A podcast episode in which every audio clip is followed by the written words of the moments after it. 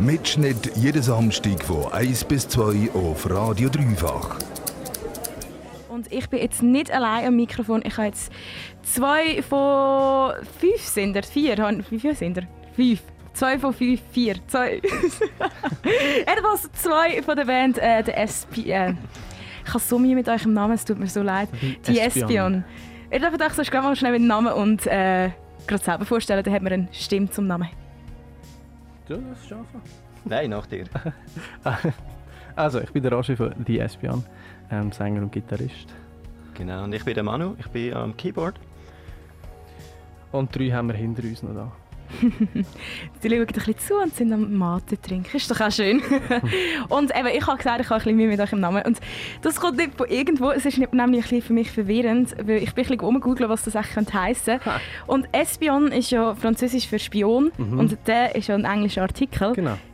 Wie? Also, was soll das heißen? Wie sind ihr auf das gekommen? Also, was mir ja letztes Mal das erste Mal aufgefallen ist, ist, wo wir auch noch mit dem Radio gespielt worden sind, dass man es auf verschiedene Arten kann betonen kann.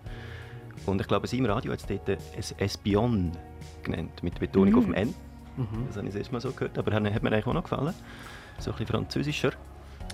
Ich glaube, die Idee dahinter ist, dass es eben nicht ein Wort ist, das effektiv existiert, sondern dass es ein Wortkonstrukt ist. Ähm, weil ich glaube, wenn man, wenn man grundsätzlich einfach ein, ein, ein englisches Wort oder ein französisches nimmt, dann haben wir so ein Bild dazu gerade. Und das soll eben da vielleicht nicht entstehen, beziehungsweise vielleicht dann mit der Musik zusammen entstehen. So. Also extra etwas genommen, damit man nichts gross interpretieren kann. Genau. Und trotzdem stehe ich da und probiere es zu machen. Das machst du gut. Das gehört dazu, das. You fooled me! Aber anyways, ähm, euch gibt es auch schon ein bisschen länger und die erste EP die haben wir im 2013 rausgehauen, wenn es ja. mir recht ist. Genau. Äh, und dann im 2015 haben wir euch ein Album in Color rausgegeben und jetzt steht euch neue EP Chapters an. Und ähm, wieso habt ihr nochmal ein EP rausgegeben und nicht gerade nochmal ein Album? Also dazwischen haben wir auch nochmal ein EP gehabt. Genau. Ich glaube, es ist wir haben gefunden, es ist zum, zum, zum Arbeiten irgendwie angenehmer. So ein Album ist so ein riesen Brocken und das machst du dann meistens in einem Ort und es ist so ein, ein, ein riesen Zeitaufwand, den du hast. Und ähm, die Idee von dieser EP war eigentlich, darum heisst sie auch Chapters, dass das wie verschiedene Kapitel sind, wo wir auch an ganz verschiedenen Orten und mit verschiedenen Leuten zusammen machen. Und äh, da eignet sich vielleicht ein EP besser als dann ein Album mit elf Songs, wo man an elf verschiedenen Orten aufnehmen. Mhm. So. Und ich finde halt auch, also so einfach aus Ergänzung zu dem, was du gesagt hast, dass ein EP wie besser kann also die musikalische Entwicklung abbilden, weil ähm, in einem Album nimmst du halt, sagen wir, elf Songs auf und die sind dann, und das muss dann ein Zeitchen haben und es trägt irgendwie dem Ganzen in Rechnung, dass man sich ja entwickelt musikalisch. Und also, ja, ich finde, da ist EP die bessere Plattform. Planet ihr also auch nicht nochmal ein Album zu machen, sondern fokussiert ihr euch jetzt einfach auf EPs? Ich glaube schon. Also wir haben mal über das diskutiert und ähm, vielleicht nicht einmal EP, sondern vielleicht sogar nur Song basiert. Ähm, hat einzelne Songs, wo sich dann vielleicht irgendein, wer weiß, auf einer, auf einer EP wieder zusammenfügen oder auf einem Album, aber, aber nicht so ein Album als, als ein ganzer Brock. Also. Und das letzte Ding, das ihr jetzt rausgegeben habt oder rausgegeben werdet, das ja noch an, ist ja noch nicht draussen. Und wir haben vorher gerade von eurer EP angefangen zu reden, aber jetzt wirklich zu der aktuellen EP. Ähm, ihr habt den Release verschoben gehabt. Mhm. Ich glaube, wahrscheinlich wegen Corona, nehme ich an. Yes. genau. ähm, und jetzt haben wir das eigentlich im Mai raushauen. Jetzt kommt die aber erst noch. Auf wann eigentlich genau? Das habe ich irgendwie nie nicht gefunden, auf wann die jetzt genau rauskommt. 16. Oktober. 16. Genau. Oktober. Und wieso habt ihr euch ähm, wirklich entschieden, die zu verschieben? Wieso haben ihr gedacht, ja nein, kommt Corona, egal, wir machen trotzdem unser Ding? Weil wir, ähm, also was uns irgendwie noch wichtig ist, dass wir das auch gebührend feiern wenn wir so eine EP rausgeben und das ist schlicht und einfach nicht möglich gewesen, weil einfach alles abgesagt wurde. Ich glaube, es war am 9. Mai gewesen, und das war mhm. gerade so im Peak von der Pandemie, würde ich jetzt mal sagen. Ja. Aber findet nicht so, auf den anderen Punkt wäre es vielleicht auch schön gewesen, weil dann hätten die Leute wirklich Zeit gehabt, um die Musik zu hören. Also denken ihr so, ja, ich glaube, wir wären dort untergegangen. Wir haben uns das recht lange überlegt und wir haben ja wie auch drei Songs jetzt schon rausgegeben von diesen vier, die auf der EP sind. So wie, also das Gesamtprojekt ist noch nicht draussen, aber Stück für Stück haben wir schon ein bisschen rausgegeben. Von dem her, wir haben wie so einen Mittelweg gemacht. Und das ist äh, gerade eigentlich meine nächste Frage. Gewesen. Ihr habt vier Songs getroffen. Mhm. Wieso habt ihr jetzt drei schon vorweg abgegeben? Also, schlussendlich haben wir ja dann nur noch einen Song, der zusätzlich kommt. Ja, ich glaube, der erste haben wir zu einem Zeitpunkt rausgegeben, wo es gar noch nicht so mega losgegangen ist mit der Pandemie. Das war im Januar. Gewesen. Dort haben wir eigentlich noch darauf abgezielt, dass dann wirklich im, Mai die EP rauskommt. Ähm, ja, Manu, wieso haben wir das so gemacht? Weißt du auch nicht, gell? Ja, das macht man halt so.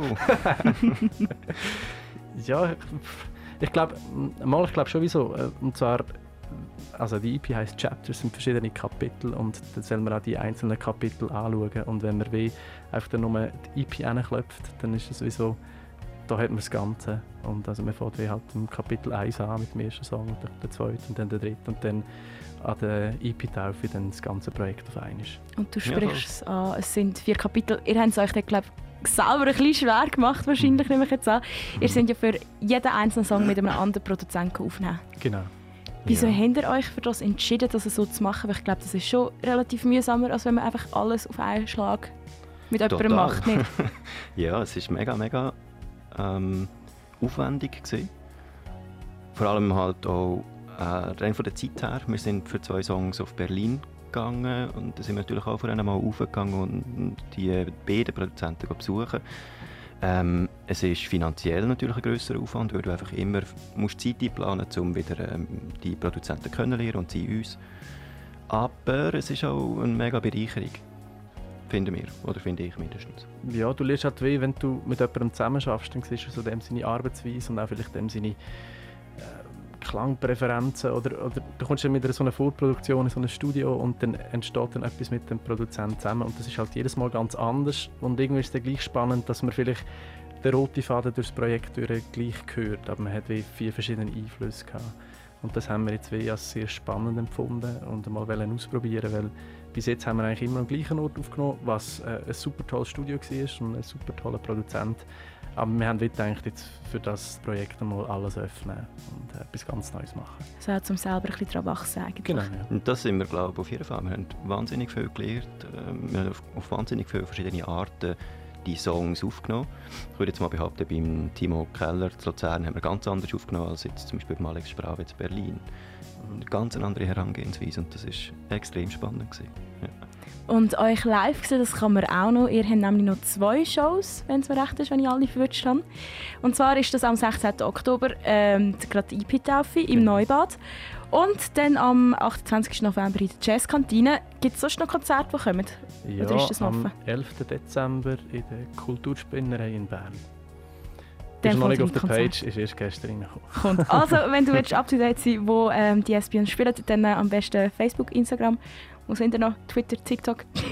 Nein, so modern sind wir gar noch nicht. Also Facebook, Instagram und unsere Homepage. Man kann uns auch anrufen. Ja. Oder anrufen. Dann findest du alle Infos oder persönlich via Telefon.